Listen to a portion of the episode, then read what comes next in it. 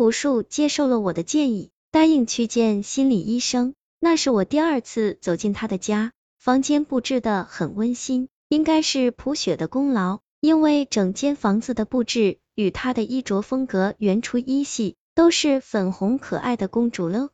姐姐，喝杯咖啡吧。哥哥换完衣服就下来，朴雪摇着轮椅从厨房里出来，给我端来一杯芳香四溢的咖啡。我坐在沙发上，一边品尝着香甜的咖啡，一边等候朴树。可是为什么我突然这么困，眼皮这么沉？当我再次睁开眼睛的时候，看到自己正躺在冰冷的浴缸里，被捆绑的像只粽子。头顶一股强劲的水柱正从水龙头里劈头盖脸的砸下。我挣扎着起身，见到一双黑漆漆的、美丽的大眼睛，是朴雪。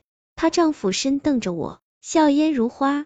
朴雪，你干什么？我要你死！朴雪的表情渐渐变得狰狞。你太可恶了，为什么非要拆散我和哥哥？我没有，我只是想帮你哥哥治病。哥哥根本没有病，那些讨厌的女人都是我杀死的。从小到大，哥哥与我相依为命。尤其是十年前的一场车祸，令我失去行走能力之后，他更加疼我爱我，把我当成至尊无上的公主。可是自从他们出现之后，哥哥的心就不再属于我了，所以我就找机会把他们一个一个的消灭掉，当然也包括紫菱。我先是利用一些女人内衣之类的道具离间他和哥哥的感情，又将他推进河里淹死。之后利用他的死令哥哥疑神疑鬼，不敢再接受别的女人。可是你这个坏女人，差点粉碎了我的计划，所以你也必须死。朴雪说，这竟慢慢的、慢慢的从轮椅上站了起来。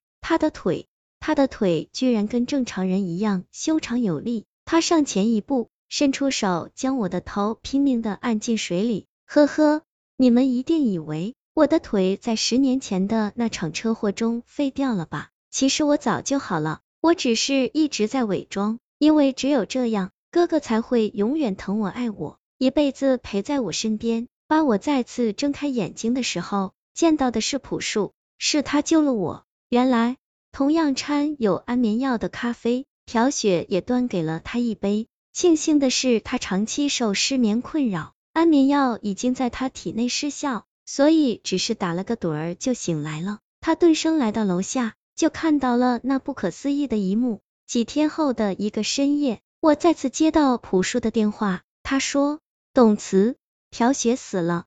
真相被发现之后，朴雪一直不敢面对现实，于是她穿着婚纱爬上城中最高的那栋大厦，跳了下去。依旧是那样阴霾的雨夜，依旧在那个鬼气森森的房间。我揭开那张惨白色的蒙湿布，将手放在女孩冰冷的额上，轻声说：“朴雪，别难过，我会帮助你成为这个世界上最美丽的新娘。”我相信他听得见，因为当我的手移开时，他怒睁的眼睛已经闭上了，一如最初的安详。